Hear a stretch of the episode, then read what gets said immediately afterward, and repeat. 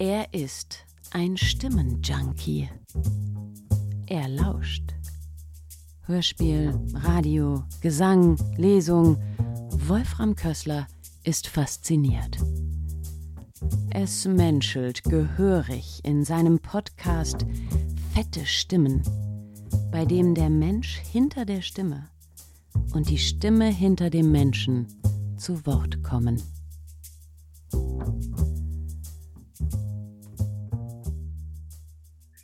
Mein heutiger Gast bei Fette Stimmen ist Julia Sophie Kober, Sopranistin und Business-Mentorin. Hallo Julia Sophie. Hallo Wolfram, vielen Dank für die Einladung. Ich freue mich sehr, dass du heute mein Gast bist. Lass mich am Anfang die Frage stellen, warum hast du Gesang studiert? Stammst du aus einem musikalischen Haushalt? Ich versuche da mal ähm, möglichst kurz darauf zu antworten, wobei ich gar nicht weiß, ob das möglich ist, weil ich tatsächlich so ein bisschen reingestolpert bin. Du darfst doch lang. Okay, cool. Ähm, ich bin da tatsächlich so ein bisschen reingestolpert, weil ich komme aus einem Geigerhaushalt. Meine Eltern sind beide professionelle Geiger. Und das lag dann nahe, dass auch ich Geige gelernt habe, Geige und Klavier, schon sehr früh. Und habe dann beim Abitur dann gedacht, naja, okay, irgendwie liegt es jetzt auch nahe, dass du das mit Musik machst, aber ich wollte natürlich auf gar keinen Fall das machen, was meine Eltern machen. Dann habe ich mich erstmal für Musik auf Lehramt entschieden. In Lübeck habe ich das damals studiert, mit Hauptfach Geige eben. Ja. Und dann hatte ich in dem Studium Gesangsunterricht. Ja. Zum allerersten Mal. Beziehungsweise ich hatte zum allerersten Mal Gesangsunterricht für die Aufnahmeprüfung damals. Und da hieß es schon, oh, bitte ein bisschen was draus machen. Ja. Und ich war aber natürlich gar nicht auf der Schiene. Und dann Studiums eben bei dem Gesangsunterricht, ja, habe ich das dann so ein bisschen ausbauen können und dürfen. Und äh, dann war es aber auch so, dass ich tatsächlich mit dem Rücken ziemliche Probleme hatte und das dann das Geigen auch beeinflusst hat. Und irgendwie kam dann so eins zum anderen. Also das ist sehr oft in meinem Leben so, dass Sachen passieren und dann kommt wieder irgendwie was anderes und dann reagiere ich da drauf. Und dann war es tatsächlich so, dass es mit dem Geigen irgendwie alles nicht mehr funktioniert hat. Ja. Aber mit dem Gesang lief es gut. Und dann hieß es immer, ach, mach doch da mal draus was. Und dann habe ich ganz total naiv einfach die Aufnahmeprüfung gemacht für ja. äh, Gesang und habe tatsächlich einen Platz bekommen. Das heißt, ich habe dann plötzlich wieder Gesang und dann noch zusätzlich Schulmusik studiert. Ja. Und äh, konnte das erste Jahr auch nicht sagen, dass ich Sängerin bin. Das war total komisch für mich. So mal eben einfach das Instrument wechseln. Genau, aber es war, es fühlte sich richtig an und dann bin ich auch dabei geblieben. Also das hat sich gleich gut angefühlt. Also ursprünglich ein anderes Instrument zu haben und dann zu entdecken, da schlummert noch viel mehr in mir, ja. ist ja schon mal eine Erkenntnis. Ja, fand ich total spannend, weil ich das Gefühl hatte, das war wirklich was, was zu mir kam und das war auch was, was ich immer schon total gerne gemacht habe ich hatte in der Schule auch äh, die Soli schon im, im, im Chor, ich habe gerne im Chor gesungen und so. Also irgendwie war das auch schon da, aber es war halt überhaupt gar nicht die Idee, das mal äh, professionell zu machen. Und ähm, ich mache das oft im Leben, wenn Dinge zu mir kommen und das Gefühl habe, dass das passt, das ist meins, dann, dann mache ich das. Und so war es da auch. Genau, und aber wann, es hat, wie gesagt, ein Jahr ja. gedauert, bis ich sagen konnte, dass ich Sängerin bin. Und was haben deine Eltern dazu gesagt? Also wenn, wenn man ja eigentlich das Instrument äh, begonnen hat, was die Eltern gespielt ja. haben, haben die dich da gleich von Anfang an unterstützt? Total. Also das muss ich sagen, dass meine Eltern mich da immer unterstützt haben in meinen Ideen und Wünschen. Ja. ähm, tatsächlich war das nie ein Problem. Die waren immer total stolz auf mich und haben das mit, mit, mit gestützt und mitgetragen auf diesen Weg. Ich bin dann ja auch nach Berlin gegangen, habe da nochmal Aufnahmeprüfung gemacht ja. und habe dann eben wirklich das Schulmusikstudium abgebrochen. Das war ja auch eine Riesenentscheidung. Oh ja, ähm, das stimmt. Ist ja eine sichere, eine sichere Bank. Genau, ja. Oh genau ich habe alles, alles Praktische mitgenommen und als es dann so in die, in die ähm, Praktika in der Schule ging, also Schulmusikstudium ist ja sehr praktisch veranlagt, ähm, aber als es dann wirklich darum ging, in die Schule zu gehen, habe ich gemerkt, so, nee. Äh, und dann kam das mit dem Singen und dann habe ich eben den Platz in Berlin bekommen. Da habe ich wieder gedacht, okay, das soll wohl so sein. Ja. Und dann habe ich alles auf eine Karte gesetzt. Und, und nicht bereut, äh, scheinbar. Also, Nein. Ähm, Nein, gar nicht. Also aus der jetzigen Perspektive definitiv überhaupt nicht. Also ich äh, ich weiß ehrlich gesagt gar nicht, ob ich meine Geige noch habe, muss ich gestehen. Oh also oh Gott. so, weit, so weit weg ist das schon. ich glaube tatsächlich, wir haben sie verkauft. Naja gut, ah. also auf jeden Fall, du siehst, es ist ein ganz, ganz anderes Kapitel ja. in meinem Kopf. Ich habe es nie ja. bereut. Mhm. Ich muss sagen, die Zeit in Berlin war unglaublich schwer. War überhaupt nicht einfach und auch die Zeit nach dem Studium. Mhm. Aber ähm, so wie sich das jetzt alles gefunden hat in den letzten Jahren, kann ich wirklich komplett sagen, dass mein Weg absolut Sinn hat und ich total glücklich bin mit allem, wie sie es gefunden hat. Definitiv. Das können ja nicht so viele Menschen von sich behaupten. Oder ich treffe immer wieder Menschen, die, die doch auch hadern und so. Das äh, ist schön. Das merkt man auch an deiner positiven Grundausstrahlung. Äh, War denn für dich dann im Gesang irgendwie klar, ob es Richtung Lied gehen soll oder eher das Opernfach? Also, das war auch ein bisschen unsicher. Am Anfang war es so, dass sie haben mich aufgenommen in, an der Hans Eisler und haben gesagt, also ganz klar, ähm, das ist eine Chorstimme, du bist ideal für einen Rundfunkchor später und die ist zu klein, die Stimme. Mm, also wirklich Opernkarriere, das, da bist du eigentlich auch schon zu alt dafür. Ich war damals, glaube ich, 24, als sie mich aufgenommen haben. Irgendwie so. Also ich habe mhm. recht spät angefangen zu singen. Und ähm, naja, also irgendwie war dann mein Weg offensichtlich irgendwie schon vorgezeichnet und dann habe ich eben den Schwerpunkt Lied schon gehabt und mhm. ähm, Konzert, aber habe dann während des Studiums auch wieder da noch mehr entdecken wollen. Ich habe dann da auch nochmal die Lehrerin gewechselt, die dann aus dem Opernbereich auch kam und die meine Stimme dann nochmal geöffnet hatte, mir eben einfach die ganze Literatur gegeben hat, die ich vorher nicht gesungen habe hm, oder nur sehr wenig. Und es hat mir auch unglaublich viel Spaß gemacht. Ich habe da wahnsinnig viel gelernt und dann war es aber dann tatsächlich so, dass das nicht klar war, in welche Richtung soll denn das so mit mir gehen, weil ich habe mich im Chor dann irgendwie zu unfrei gefühlt. Ähm, ja. Ich habe das dann schon versucht, aber ich fühlte mich irgendwie beschränkt in meinen Möglichkeiten. Äh, damals zumindest, weil ich dann technisch auch noch nicht so, so, so sicher war, wie ich das ähm, hätte sein sollen. Ähm, genau, und dann habe ich nach dem Studium, das ist ja eh, ich weiß nicht, ob ich, jetzt, äh, ob ich da tiefer drauf eingehen sollte, aber ich habe dann damals keinen Masterplatz bekommen, was sehr, mhm. sehr schmerzhaft war. Das war ein sehr schlimmes, ja. ein sehr prägendes Ereignis, woraus ja. ich aber unglaublich viel gelernt habe. Muss ich, das möchte ich gerne festhalten. Ja. Das ist ganz, ganz wichtig. Ähm, da frage ich gleich nach, äh, aber okay, bringe okay. den Satz gerne zu Ende. Genau, der Satz genau, äh, ist dann eigentlich so, dass ich dann schon probiert habe, Opernstudios zu bekommen. Ich wurde auch immer eingeladen, habe äh, Wettbewerbe gemacht, aber ich habe mich immer unwohl gefühlt. Immer. Mhm. Und irgendwann habe ich hingeguckt und mich gefragt, ist es das wirklich?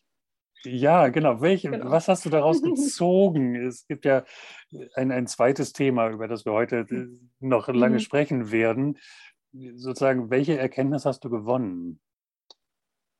Ja, also die wichtigste Erkenntnis für mich war, die aber dann auch erst über die Jahre kam, dass ich mich unglaublich verbogen habe. Ich habe versucht, allen recht zu machen, nur mir nicht.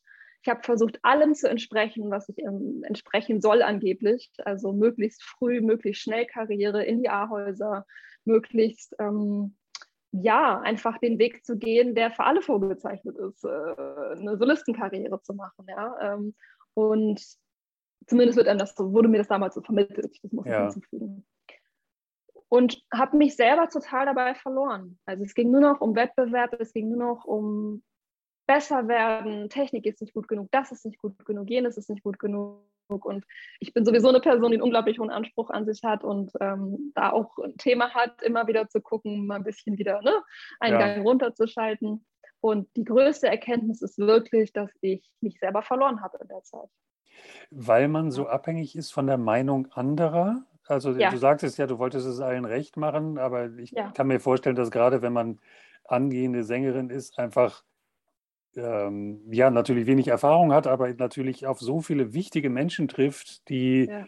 zum Thema Technik, Stimmensitz ganz unterschiedliche Auffassungen haben. Und dann steht man da als junger Mensch und denkt, ja, aber was ist jetzt der richtige Weg? Ja, da sagst du einen ganz wichtigen Punkt, weil letztendlich kann jeder was dazu sagen, ob er jetzt nun äh, professionell ist oder mhm. nicht. Ja, also ähm, jeder hat eine Meinung, ob ihm die Stimme gefällt oder ihm die Ausstrahlung gefällt. Also jeder kann irgendwie was dazu sagen und genau das ist es. Also ähm, wenn man sowieso ein Mensch ist, der sehr angepasst aufgewachsen ist und versucht da irgendwie auch den, den Mainstream-Weg zu gehen, sage ich mal, oder der, der auch von einem erwünscht wird an der Hochschule, der klassische Weg. Man macht ein Studium und dann kriegt man irgendwo eine Anstellung. Ähm, Im Idealfall in Berlin frei zu sein, das ist nämlich auch nicht so einfach, ist noch ein anderes Thema. Ja. Ähm, ja, ähm, ja, einfach da wirklich ähm, bei sich zu bleiben und zu gucken, was ist eigentlich mein Weg. Mhm. Und was ich jetzt auch, da werden wir vielleicht auch noch drüber sprechen, ähm, in den ganzen Gesprächen mit den Musikerinnen und Musikern, die ich, die ich aktuell führe, habe, ist dieses ich habe versagt, wenn ich es nicht schaffe. Und was mhm. heißt denn das eigentlich? Was heißt es denn eigentlich zu schaffen? Ja. So, ja. Und diesen Weg ganz individuell für sich zu definieren, das ist die größte Aufgabe eigentlich. Da, da kommen wir noch drauf. Was hat mhm. dir damals aber geholfen, aus dieser Misere herauszukommen? Gab ja. es, gab es, ist es das familiäre Umfeld gewesen, was dich zurechtgerückt hat? Oder äh, bist du morgens aufgewacht und sagtest, nee, jetzt äh, harter Cut? Mhm. Erzähl mal. Tatsächlich hat das Leben mich dazu gezwungen. Also ich bin komplett zusammengebrochen nach meinem ja. Abschluss.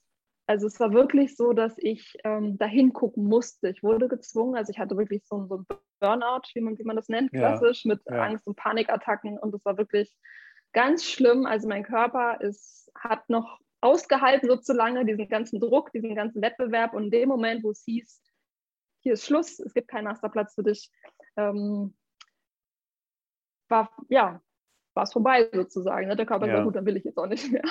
Ja. ich, ihn, ich war einfach vorher zu, ähm, ja, ich will nicht sagen zu streng, aber es war einfach doch, der, der Druck war einfach so hoch die ganze Zeit. Und äh, meine Professorin, äh, meine Lehrerin damals hatte eben die Professur nicht bekommen.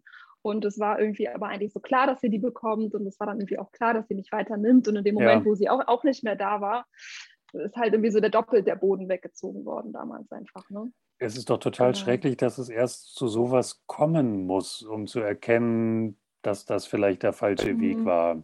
Ähm. Ja, es klingt jetzt immer so blöd, aber im Nachhinein bin ich da natürlich total dankbar für, weil erst dann auch die Reise so wirklich begonnen hat, da mal hinzugucken. Und dann habe ich wirklich, ich weiß nicht, ob es ein halbes Jahr, vielleicht war es sogar ein Jahr, habe ich einfach gar nichts gemacht. Also ich habe wirklich nur geguckt, dass ich wieder zu Kräften komme. Ich meine, man sieht mich jetzt nicht, aber ich bin eh sehr, sehr dünn, schon immer. Das ist meine, meine Konstitution, das ist äh, auch ja. das passt. Aber natürlich muss man in solchen Situationen noch mehr auf sich achten.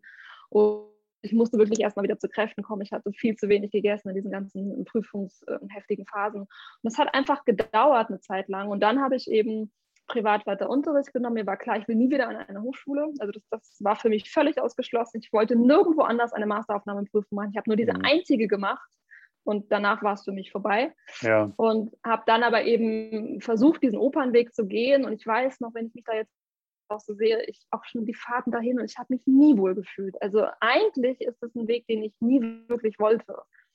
Ja. Ähm, und das mir einzugestehen, das war dann die nächste Aufgabe.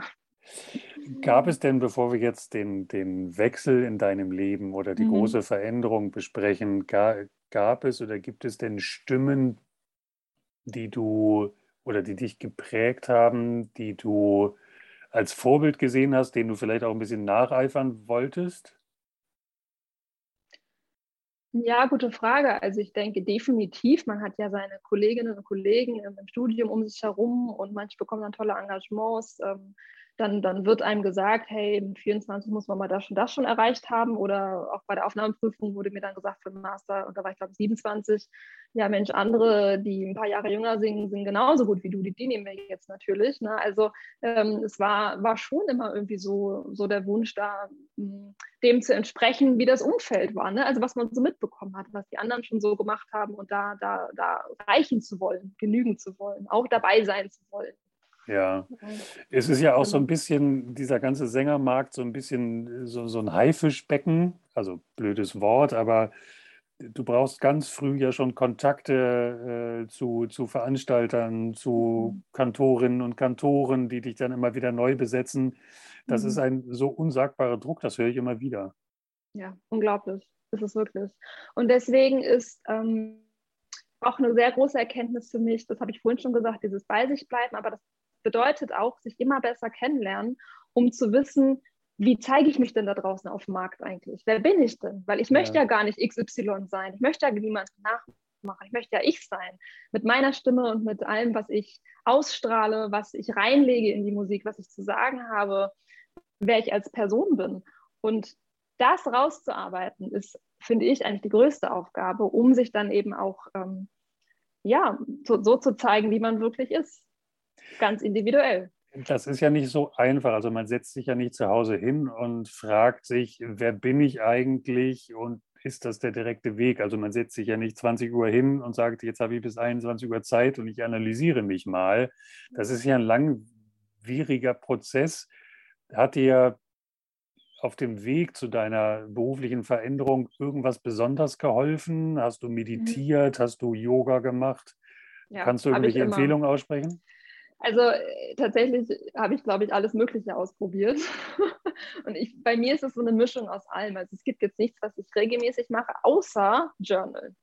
Also ja. ich habe wirklich, ich habe auch mehrere Bücher mittlerweile. Es liegt was auf meinem Nachttisch, auf meinem Schreibtisch. Und das ist für mich so, diese Momente versuche ich mir wirklich täglich zu nehmen, mich hinzusetzen und ähm, aufzuschreiben, was geht in meinem Kopf rum, wo möchte ich hin, mir Ziele zu setzen, wo möchte ich hin. Und äh, drumherum natürlich alles, was irgendwie Bewegung gut tut. Und auch ja, ich habe viel auch schon meditiert. Mhm. Aber was ich wirklich täglich mache, ist eben dieses, ähm, dieses Schreiben. Das ist so meine Zeit für mich, die mir sehr gut tut. Und geht es da nur ums, ums Loslassen von Gedanken und sozusagen aus dem Kopf irgendwo zu Papier bringen? Oder ist dann etwas dabei, wo du auch Tage drauf oder Wochen drauf dir diese Stapel nimmst und nochmal drin rumblätterst?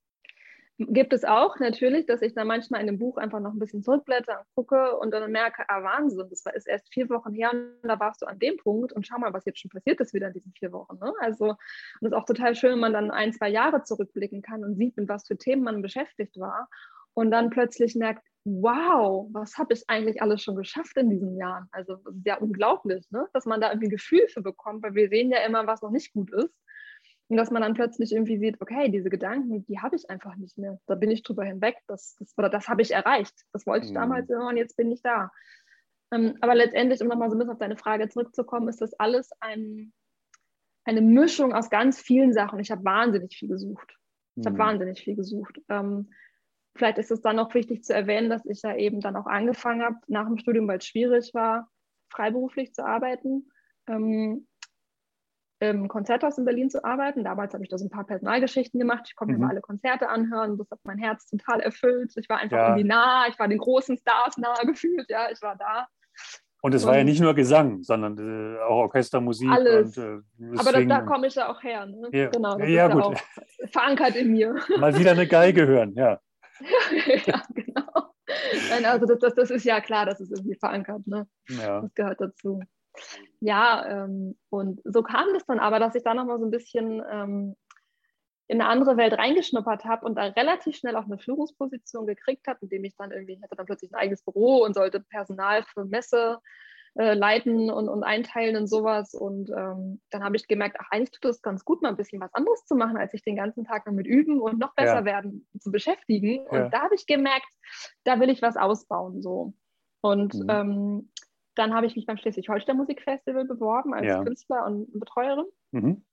Und bin dann dorthin, habe Berlin komplett hinter mir gelassen in dem Jahr, bin nach Lübeck gegangen und habe dann erst nochmal gemerkt, wie gut mir das getan hat. Und viele neue Leute kennengelernt, bin mal von einer ganz anderen Seite nochmal rangegangen und wollte das dann noch weiter ausbauen. Dann habe ich beim Salzburger Festspielen gearbeitet, ein halbes ja. Jahr lang im äh, Konzertbereich und ähm, ja, habe da unglaublich viel Erfahrung gesammelt, wahnsinnig viele Leute kennengelernt. Ähm, ja, das war einfach, ähm, ja, war einfach eine ganz, ganz wertvolle Zeit und habe danach eben auch ein Jobangebot bekommen, in einer Agentur zu arbeiten. Ja.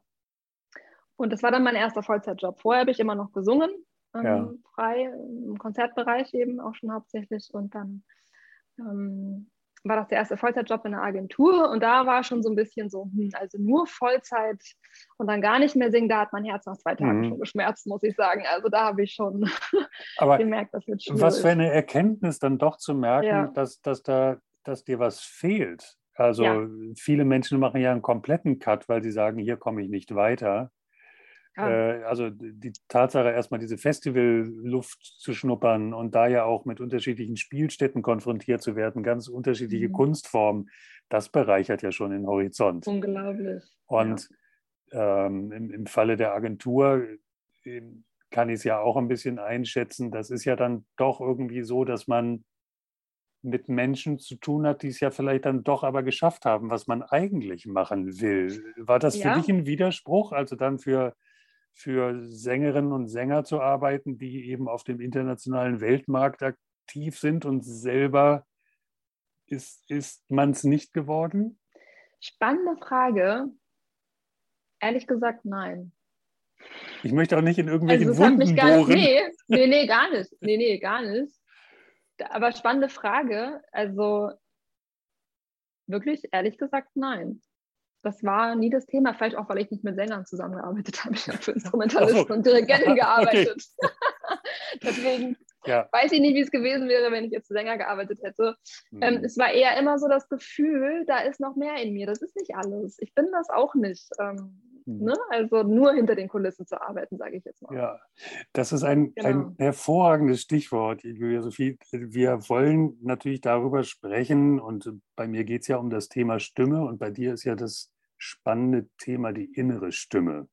Mhm. Du hast mir vor vielen Wochen schon mal gesagt, dass du durch Gesprächspartnerinnen und Gesprächspartner irgendwie auch immer mehr bestärkt wurdest, auf deine innere Stimme zu hören. Also die wurde immer mhm. stärker. Mhm. Erzähl uns mal davon. Mhm, gerne. Genau, ich habe ja gerade schon erwähnt, dass ich dann eben im Konzertmanagement-Bereich gearbeitet habe.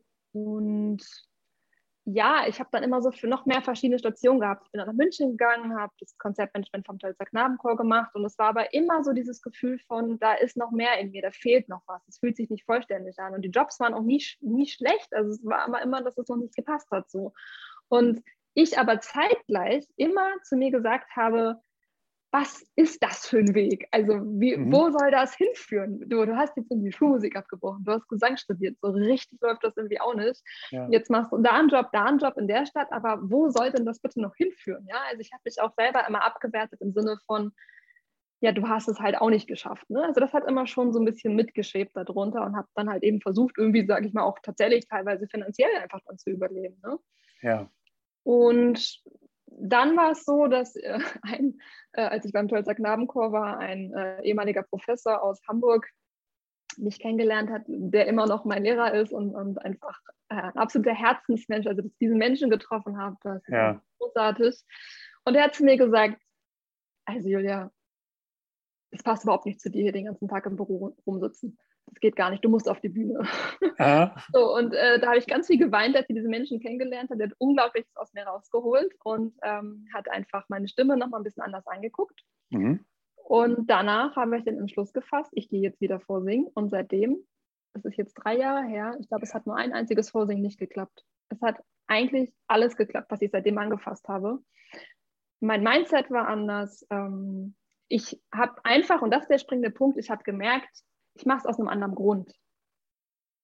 Ich mache es, weil mein Herz es möchte. Ich mache es, weil ich gewachsen bin als Persönlichkeit. Ich mache es, weil ich nicht ohne kann, weil ich es liebe, im Konzertgesang zu sein. Und das war der entscheidende Punkt. Ich habe mich dann darauf festgelegt, dass ich Konzertsängerin bin. Aber warst du auch innerlich lockerer? Also hätte es dich, mal angenommen, es hätte jetzt nicht jedes Vorsingen geklappt, ja. hätte es dich cooler gelassen? Ja, weil ich war ja finanziell überhaupt nicht darauf angewiesen. Mhm. Ich hatte ja einen anderen Job. Gut. Und das war, mhm. glaube ich, der springende Punkt tatsächlich, dass ja. dieser Druck einfach weg war. Es muss jetzt klappen, weil sonst ist es einfach eine Existenzfrage auch gewesen ne, ja. früher. Ja. Und das, der Druck war weg und das zu spüren, zu merken, wow, okay, ähm, das ist, da hängt überhaupt nichts von ab, ob das Vorsingen jetzt klappt oder nicht. Das war natürlich eine ganz andere Herangehensweise. Und dann muss ich sagen, habe ich wieder viel mehr Konzerte gehabt. Ich ähm, habe meine, meine, meine Jobs reduziert, habe weniger gearbeitet und habe dann eben ja eigentlich 50-50 beides ähm, gleichzeitig gemacht und dann kam Corona. Ja. Und auch bei mir wurde alles abgesagt und ich habe auch äh, vier Wochen im, im, Schock verbracht, aber ich bin ja nicht, äh, also ne, ich bin ja jemand, die immer gleich wieder aufsteht und sich was mhm. Neues sucht und guckt. Und ich hatte eben das Glück, auf eine ganz besondere Person zu treffen, Sandra Janke, die mir einfach, ja, ich wusste, als ich diese Frau getroffen habe, online damals, dass mhm. sie mir helfen wird, zu verstehen, warum ich diesen Weg gehe. Dass sie der Schlüssel ist für mich. Ich wusste ja. das sofort. Und dann habe ich bei ihr ein, ein Coaching gebucht, ein Intensivcoaching, war mehrere Monate. Und es war sehr, sehr schnell klar. Es war sehr, sehr schnell klar, dass ich aus allem Wissen, was ich habe, alles, was ich jetzt erzählt habe, ja. mein, eigen, mein eigenes Business mache und Musiker berate. Musiker coache, Musiker berate auf ihrem Weg. Und ich habe einfach festgestellt, dass ich so viel durchgemacht habe, so viel gelernt habe und so viel weiterzugeben habe. Und plötzlich war der Schlüssel da von allem, was ich gemacht habe in den letzten Jahren. Es war so klar. Und ich habe immer schon gesagt, ich möchte selbstständig sein. Ich bin die Person, die selbstständig äh, ist. Also das, das passt zu mir. Und es war so klar plötzlich. Es ist doch total ja. spannend, dass, dass sich so viel in dir angestaut hat, dass es diesen Schlüssel braucht. Und das scheint diese Person gewesen zu sein, mhm. die quasi dieses Ventil öffnet und alles genau. quasi in, in Bahnen gießt und dir den nächsten, die nächsten Schritte aufzeigt. Genau, und es war einfach auch so schön zu merken, da ist jemand ähm, und, und glaubt mich. Und das war auch schwer für mich damals auf Social Media, mich sichtbar zu machen. Ich habe meine Geschichten erzählt, ich habe mich verletzlich gezeigt. Und es war unglaublich, wie die Leute darauf reagiert haben. Also dieses, dieses sich öffnen und sich zeigen, das war ganz, ganz unglaublich. Und ähm, es war einfach schön, da auch dann jemanden im Hintergrund zu haben, und so mache ich es auch jetzt, dass man einfach da ist und den Leuten einen Rückhalt gibt und, und, und ja auch sie auffängt, ne? wenn, man, wenn man auch mal neue Schritte geht und mal etwas Neues ausprobiert, dass da einfach jemand da ist, ja. der einen da begleitet. Und das war, war gut, ja. Also nun, nun hat die Pandemie, ähm, über die ich gar nicht so lange sprechen will, dir natürlich Möglichkeiten geben, weil der ganze Kulturmarkt ja eh brach lag. Also du ja. konntest Zeit investieren, um diese Schritte zu gehen. Was waren die ersten Schritte? Mhm. Ja, die ersten Schritte waren wirklich in mich zu investieren, eben auch finanziell und mich ganz wirklich zu fragen, was ist denn da in mir? Was sagt denn meine Stimme? Und warum lasse ich das nicht zu? Sich das auch mal zu fragen. Mhm. Und dann kommen Ängste. Oh ja. dann kommen Ängste. so, und da sind wir alle gut drin, die einfach wegzuschieben und nicht hinzugucken, weil das wollen wir ja nicht fühlen. Mhm. Ähm, und da ist es einfach gut, tatsächlich jemanden zu haben und da einfach mal, mal reinzugucken und zu sagen, okay, was hält mich denn jetzt davon eigentlich ab, diesen Schritt zu gehen? Was hält mich denn davon ab, jetzt meine, meine Geschichte zu schreiben? Mhm. Ähm, wovor habe ich denn Angst? Was könnte denn schlimmstenfalls eigentlich passieren? Ja. Und ich hatte furchtbare Angst, mich zu zeigen, auch so Videos zu machen und alles. Ich war immer total durchgeschwitzt vorher. Ich konnte das gar nicht. Und mittlerweile liebe ich es. Mhm. So, ja. Ähm, und das ist halt einfach total spannend. Ja, also das war so das Erste. Und ich muss auch sagen, ich war in einer Gruppe, das war ein Gruppencoaching. Wir mhm. waren zwölf Frauen und wir haben uns alle unglaublich gegenseitig unterstützt. Wir haben uns gepusht, wir haben uns unsere Sorgen erzählen können. Wir haben uns einfach unglaublich getragen durch diese Zeit. Ja. Und ähm, ja, also ich habe mir das Geld auch geliehen mhm. von meinen Eltern. Die haben mich da sehr, sehr unterstützt, muss ich ja. dazu sagen. Ähm, und es hat sich absolut gelohnt. Also ich habe das ähm, doppelt und dreifach wieder drin mittlerweile. Ja, das ist ähm, ja. einfach, deswegen kann ich immer nur sagen, investiert in euch. Das ist das, da ist das Geld am, Geld am allerbesten angelegt. Wenn du jetzt in deinem Mentoring äh, mit deinen, wie, wie, nennst du sie? Klienten, Klientinnen, mhm. Kunden, mhm. Klienten, Klienten ja. mhm. ähm, sprichst oder äh, nochmal einen Schritt zurück. Wie, wie kamst du an den ersten Klienten, Klientinnen? Und ist das nicht eine wahnsinnige Nervosität? Ist jetzt das, was ich als Konzept für mich mhm. erarbeitet habe, das jetzt auch anzuwenden? Ja. Gibt es da noch eine, eine Sorge des Scheiterns eventuell? Die gibt es, glaube ich, immer mal wieder, egal an welchem Punkt man ist. Ähm, wobei, jetzt muss ich es kurz revidieren. Sorge des Scheiterns habe ich gar nicht mehr. Und ich sage dir auch mhm. genau warum. Weil ich ich bin mit allem, was ich mache. Das bin komplett ich. Und dadurch ziehst du die Leute an, die auch zu dir gehören, mit denen du arbeiten sollst, mit denen du überhaupt diese Wege gehen kannst, die du überhaupt begleiten kannst. Ich will ja gar nicht mit allen arbeiten und das wollen auch gar nicht alle mit mir arbeiten. Das heißt, ich versuche gar nicht einem bestimmten Konzept zu folgen, sondern ich versuche Inhalte rauszugeben, die ich in Gesprächen mitbekomme, die die Leute berühren, bewegen, ähm, wo ich einfach merke, das ist für viele ein Thema und versuche dabei einfach ich zu sein. Und das ist nicht, auch nicht immer leicht mhm. von Anfang an. Man darf sich gerne inspirieren lassen. Es ist immer nur wichtig, dass man es dann irgendwann zu seinem eigenen macht und sich da auch Raum lässt, sich da besser kennenzulernen, auch zu üben. Wenn man jetzt, ich rede jetzt vielleicht von Live-Videos oder von, ich habe am Anfang so eine Interviewreihe auch gehabt, ne, live jede Woche. Ja. Ähm, habe einfach auch da trainiert, ne, jetzt auf den Punkt irgendwie da, ja, Gespräche zu führen. Deswegen ist eigentlich mein, mein, mein größter Tipp, in dem Moment, wo du du selbst bist, kannst du alles erreichen. Das sagt sie so leicht. Also nun bin ich Laie und will das jetzt nicht so ins Esoterische abtun, beziehungsweise ich habe zu wenig Erfahrung da. Aber wie, Mhm. Wenn, wenn, wenn ich jetzt als, als ähm, vor Barrieren stehender Künstler den Kontakt zu dir suche, wie, wie, mhm.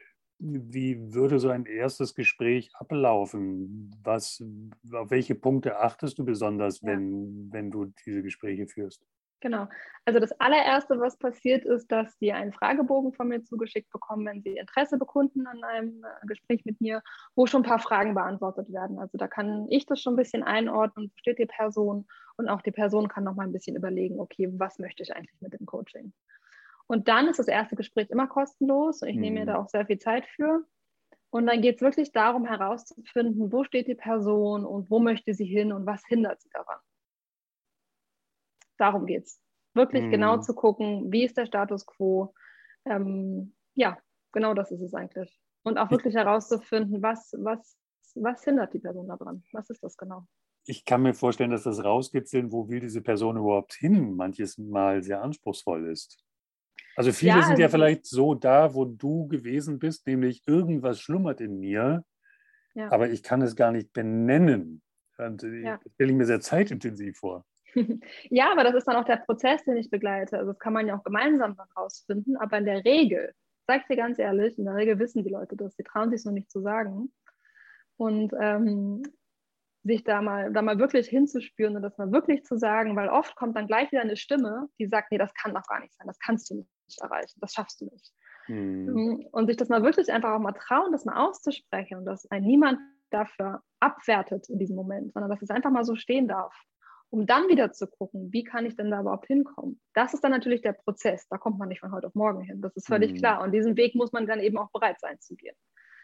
Und dazu muss man sich auch immer wieder seinen Ängsten stellen. So ist es einfach. Und das ist, das, das ist wirklich das, was die meisten davon abhält, dann den Weg auch wirklich zu gehen, weil sie Ängste jeglicher Art haben. Den man dann irgendwann ins Auge schauen muss und äh, vielleicht auch einfach sagt, äh, einfach machen könnte gut werden. Oder äh, ja. neulich, neulich sagte, sagte eine Freundin zu mir, äh, machen ist wie wollen, nur krasser. So, aber ja. So, wie, wie, wie finden die Menschen zu dir? Ist das inzwischen ein, ein, ein Weiterempfehlen von, von ja. erfolgreichen Klienten? Gehst du auf Messen? Wie, wie rekrutierst du sozusagen deine Kundschaft? Ja, also, ich habe das Ganze jetzt Online-Business gestartet, sprich, ich war präsent auf Facebook und auf Instagram mhm. und habe dort Texte geschrieben, habe über mich erzählt, eigentlich auch sehr viel von dem, was ich jetzt erzählt habe, nochmal noch mal tiefer, nochmal ausführlicher, ähm, was das alles mit mir gemacht hat. Und dann ist es natürlich so, dass Leute sich darin wiederfinden, weil viele haben Ähnliches erlebt, aber haben sich nie getraut, darüber zu sprechen. Und ich gebe den Raum, dass man darüber sprechen kann. Und zwar ganz unabhängig davon, was dann dahinter daraus passiert. Ja. ja. also es ist nicht so, dass ich gezielt auf Suche gehe und sage, ähm, da ist jetzt jemand, äh, das wäre wär toll, wenn wir zusammen arbeiten können. Oder hier, ich habe jetzt irgendwie, ähm, ja, ich habe jetzt wieder irgendwie Kapazitäten, das sage ich schon dann manchmal, aber immer verbunden mit etwas, ähm, aus, ja, was, was ich zu sagen habe gerade, ja, und dass man die Leute einfach wissen lässt mittlerweile, okay, jetzt gibt es überhaupt wieder die Möglichkeit, weil es gab jetzt zum Beispiel längere Zeit nicht die Möglichkeit, mit mir zu arbeiten. Ja. Und dann ist es auch wichtig, irgendwann die Leute das dann wissen zu lassen. Aber grundsätzlich geht es darum, ähm, eine ehrliche Beziehung aufzubauen zu den Leuten. Ja. Und das ist wieder das, was ich vorhin meinte mit mhm. sei du selbst. Es geht einfach darum, Vertrauen aufzubauen und eine Glaubwürdigkeit zu schaffen. Eine Glaubwürdigkeit bekommst du dann irgendwann auch über Testimonials. Ähm, aber es geht darum, wirklich eine Beziehung zu den Leuten aufzubauen. Und das, die baust du aber nur auf, indem du dich halt wirklich zeigst, damit die Leute ein Vertrauen bekommen. Mhm. Und dann der Rest, ähm, das ist dann wirklich, da muss man dann von beiden Seiten gucken. Passt es? Ich behalte mir auch vor zu sagen, mhm möchte mit der Person eventuell auch nicht arbeiten. Ne? Also dass man dann wirklich guckt, ja. möchte man gemeinsam diesen Weg gehen. Also da, da fällt genau. mir natürlich die Formulierung ein, man muss einfach passen, ob es stimmt. Und damit sind wir wieder beim, genau. beim Thema Stimme. Sind es denn bei dir ausschließlich Musikerinnen und Musiker oder äh, nimmst du auch andere ja. Bereiche des Lebens äh, in deine Kundenkartei auf? Ja, auch schöne Frage. Also aktuell ausschließlich Musikerinnen und Musiker und es sieht auch momentan nicht danach aus, als ob ich das ändere. Was in zwei Jahren ist, weiß ich nicht. Aber ähm, ich bin ja auch tatsächlich jetzt noch ähm, seit einiger Zeit äh, mit einer halben Stelle an der Musikhochschule in München ja. ah. und leite dort das Career Center. Das heißt, ich berate dort auch noch Studenten, ähm, Studierende und gebe dort Kurse als Dozentin, betreue Kurse. Das heißt, ich bin da voll und ganz drin in diesem, diesem Thema und sehe da gerade keinen, keinen Raum auch noch. Aber das ist ja total spannend. Da ist ja sozusagen jetzt diese halbe Stelle auch ein Resultat deiner Arbeit an dir selbst quasi. Also das ist ja ein Resultat deines Lebensweges oder ein, ein weiterer Schritt, das ist eine logische Folge. Definitiv. Und es ist auch eine Folge dessen, was ich mir der, während der Corona-Pandemie online aufgebaut habe. Ja, also das ist sehr, sehr spannend. Also ich kann das, ich kann das nur empfehlen, ähm, sich mal mit deiner Webseite zu beschäftigen. Nun gestehe ich, ich folge dir ja auch digital. Mhm. Und ähm, nun bin ich ja auch ein bisschen älter als du und bin vielleicht nicht ganz so sehr mit den sozialen Medien vertraut. Aber sozusagen dieses Thema Storytelling ist ja, ja. ist ja ein spannendes. Und ich glaube, das ist das, was die Selbstständigen, egal welcher Couleur, immer mehr beherrschen können. Ist das sozusagen, fällt dir das inzwischen leicht? Also bei Insta beispielsweise sehe ich also gefühlt täglich irgendwas von dir, wo, wo mhm. Klientinnen und Klienten von dir ähm, an, an, Umfragen von dir teilnehmen oder, oder ähm, du zitierst äh, mit Erlaubnis der, der jeweiligen Person. Äh, ist das, machst du das, weil du, weil du einfach Resultate deiner Arbeit zeigen willst? Ist es was, was du bewusst als Marketinginstrument auch einsetzt, um, um ähm, neue Klienten an dich zu binden? Sozusagen, warum diese Aktivität auf diesen Kanälen? Ja, also es ist sicherlich eine Mischung aus allem.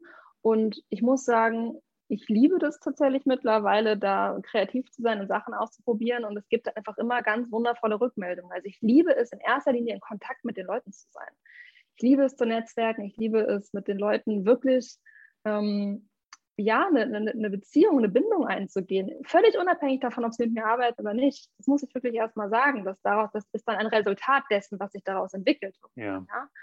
Ähm, und natürlich geht es aber auch darum, glaubwürdig zu sein. Das ist mir ganz wichtig. Und eine Glaubwürdigkeit, das hatte ich vorhin auch gesagt, wird natürlich genährt, indem man auch teilt, was haben denn die Klienten eigentlich für Erfolge? Ja. Ne? Also wo gehen die eigentlich hin? Und in dem Moment, ähm, ja, fühlen vielleicht Leute, die sie vielleicht noch zögern oder sich da unsicher sind, merken natürlich, okay, das funktioniert. Das ist, hm. das ist ne? also das, das ist einfach das Thema Glaubwürdigkeit und Vertrauen noch aufbauen. Ja, natürlich. Ja. Klar.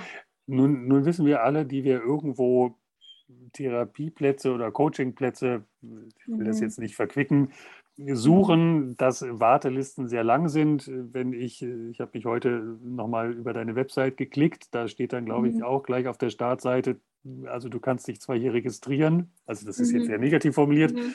aber zurzeit keine freien Plätze oder es startet bald wieder. Das ist der Kurs, ne? Der, der Workshop, von dem du ich, sprichst. Ich kann, genau. mir, ich kann mir mhm. halt relativ schnell vorstellen, und da kommt jetzt sozusagen der Wirtschaftler in mir durch.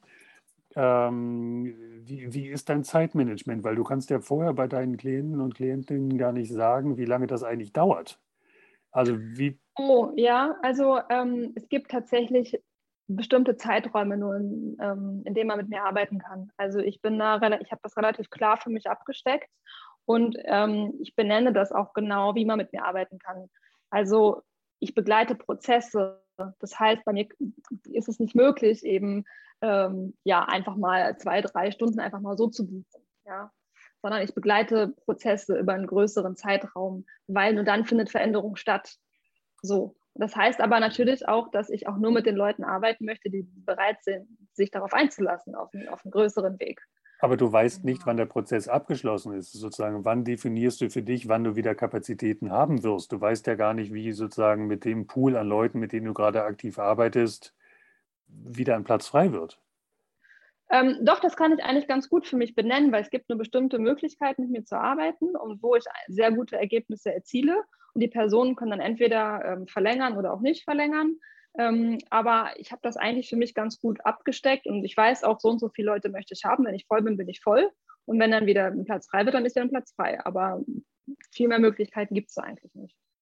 Also genau, finde, das heißt, ich habe immer ja. einen Überblick, wie viele Leute ich habe und weiß dann auch, okay, für die nächsten drei Monate zum Beispiel bin ich einfach voll. Ja. Weil, genau. Also ich finde, du hast jetzt so viele Punkte berührt, äh, dass das es total neugierig macht. Und ich kann jedem mhm. empfehlen, dieses Erstgespräch mit dir zu führen. Ähm, ich kenne einige Menschen, die das taten und äh, möchte, möchte das sozusagen hier auch nochmal erwähnen, dass das ähm, ein guter Weg ist, sozusagen, wenn man, wenn man nicht weiter weiß ähm, in der künstlerischen Laufbahn oder eben so wie du spürt, äh, dass da noch was schlummert, was man machen will, mhm. dass man diesen Kontakt zu dir sucht. Ich lass das mal so als Appetithappen stehen. Äh, sämtliche Infos zu dir und zu deiner Website werden wir natürlich in der Folgenbeschreibung äh, veröffentlichen und nennen. Möge es ähm, reichlich Zuspruch geben. Also ich glaube einfach daran, ähm, das weiß ich aus meinem persönlichen Umfeld auch, dass es ganz viele Menschen gibt, die eben diese Ängste haben oder eben noch den Schritt davor eingenommen haben, gar nicht zu wissen äh, oder rausgearbeitet zu haben, was sie vielleicht noch machen können oder machen wollen. Insofern möchte ich dir für das heutige Gespräch erstmal danken, was auch mir persönlich schon wieder sehr gut getan hat. Freut und. Ähm, denke, wir bleiben in Kontakt und ich kann schon jetzt sagen, dass da wieder Themen jetzt auch äh, aufgekommen sind, die wir vielleicht in einem weiteren Gespräch dann nochmal besprechen Total können. Gerne. Ich danke gerne. dir erst einmal für heute und wünsche dir alles, alles Gute. Ich finde es ein spannenden Lebensweg, den du da jetzt schon hinter dir hast. Und oh mein Gott, du hast noch so viel vor dir.